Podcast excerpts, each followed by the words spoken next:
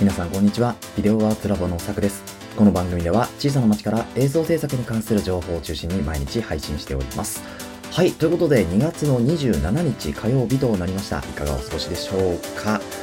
えー、いや、寒いですね。なんかこっちの方は結構寒くてですね、朝からもう暖房をつけるというようなことをしているんですけれども、皆様のところはいかがでしょうか？なんか雪が降ったりとか、急に暑くなったりとかですね、ちょっと寒暖差がやっぱり、こう1週間の中でもかなり激しくなっているので、ま体調管理ですね、しっかりとして、え、お過ごしくださいというところで今日もやっていくんですけれども、本日のトピックスは、え何かというとですね、TT アーツさんというところからですね、超望遠レンズ 500mm のレンズが登場しましたので、えそちらについてですね、触れていこうかなというふうに思います。そしてメインのお話は、なんとニコンからついにグローバルシャッターを搭載したカメラが出るのかということで、今日はメインテーマで取り上げていきたいというふうに思います。それではまずですね、今日のトピックスからいってみましょう。はい。ということで、本日のトピックスはですね、TT アーツさんから、えっ、ー、と、まあ、発売されてはいないけど、出るのかな登場ということで、えっ、ー、と、500mm のですね、F6.3 の、まあ、単焦点レンズですよね。超望遠の単焦点レンズが、えー、発売されますというところですね。で、えっ、ー、と、まあ、こちらに関してはですね、えっ、と、先日シグマからもですね、500mm のレンズ、あの、発表されましたよね。まあ、それと似たような、まあ、似たようなというか、同じ焦点距離なんですけれども、F 値が違うかなというところですよね。多分ね、F 値がいくつだったのかな、シグマの方はというところなんですけれども、えー、っとですね、シグマの方は F5.6 ということで、ま、こっちの方がちょっと明るいんですよね。はい。で、DGDNOS なので、まあ、マニュアルじゃなくて、えー、手ブレ補正とか、まあ、ついているというところなんですけれども、この TTR の場合は、どうなんですかね？オートフォーカスじゃない気がするんですよね。なんかマニュアルな気がするんですけど、この辺はちょっとどうなんでしょうかね？まあ、でもマウントはですね、本当に E マウント、X マウント、Z マウント、RF、L マウント、GFX マウント、え F、F マウント、EF マウントということで、めちゃめちゃマウントがあります。はい。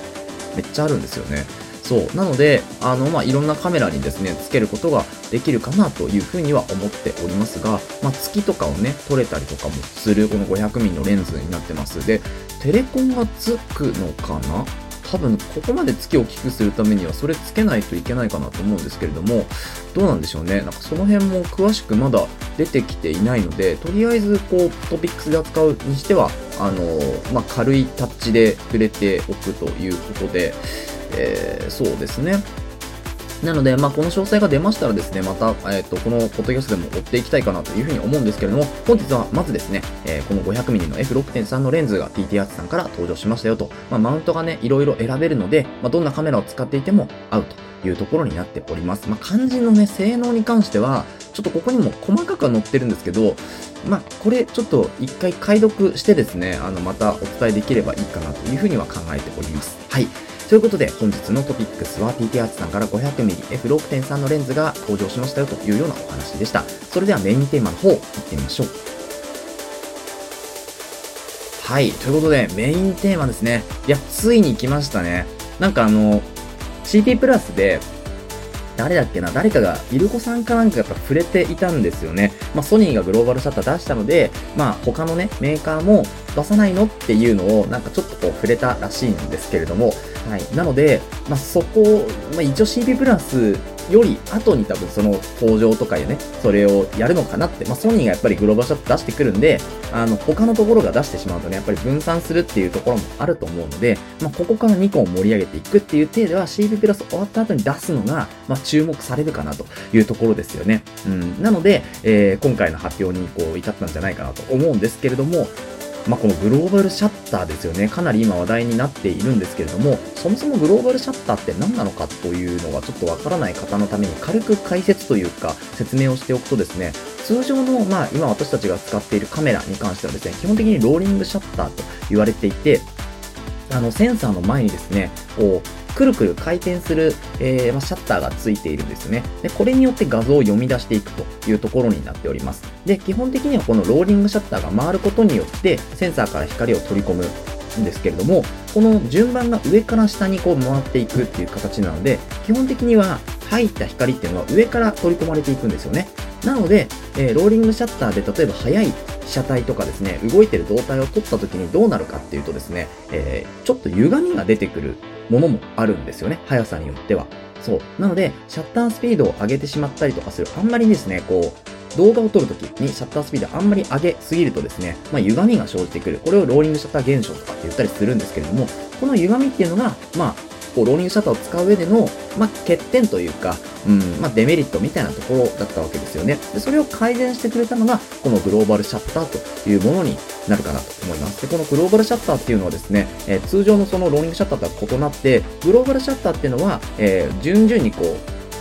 画像というかね、光を読み込んでいくんですけれども、グローバルシャッターの場合は全てのピクセルですね、センサーが同時にドンと面で露出、あ露出というか面で、えー、光を取り込みます。なので、動きの速い被写体とかを撮影する際に、歪みとかボケ、先ほど言った順々に取り込んでいくことがないので、歪みやボケとかっていうのを防ぐことができるというものがこのグローバルシャッターになっております。で、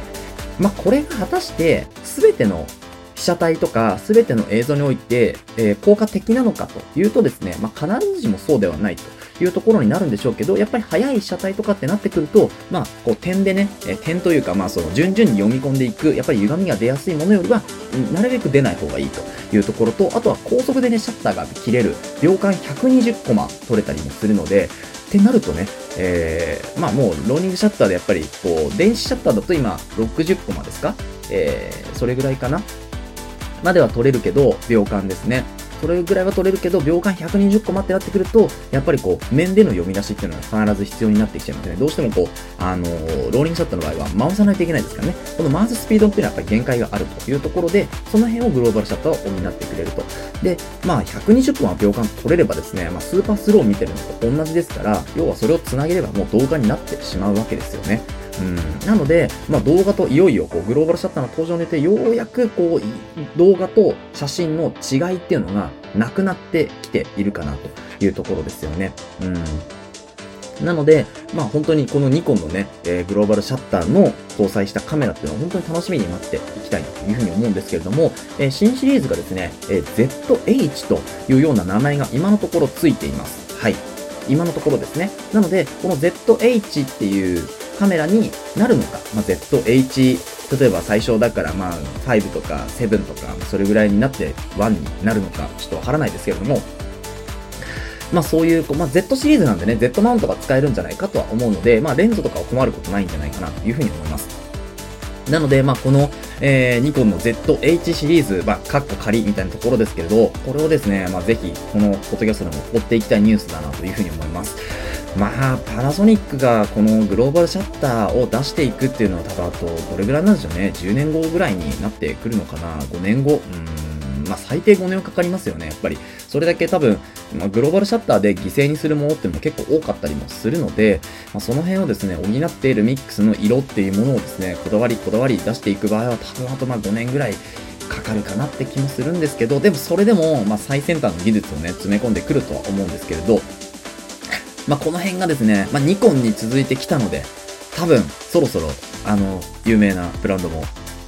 こう、追いついてというか、えー、来るんじゃないかな、というふうに思ってますので、そちらのニュースもですね、ぜひ待っていますので、え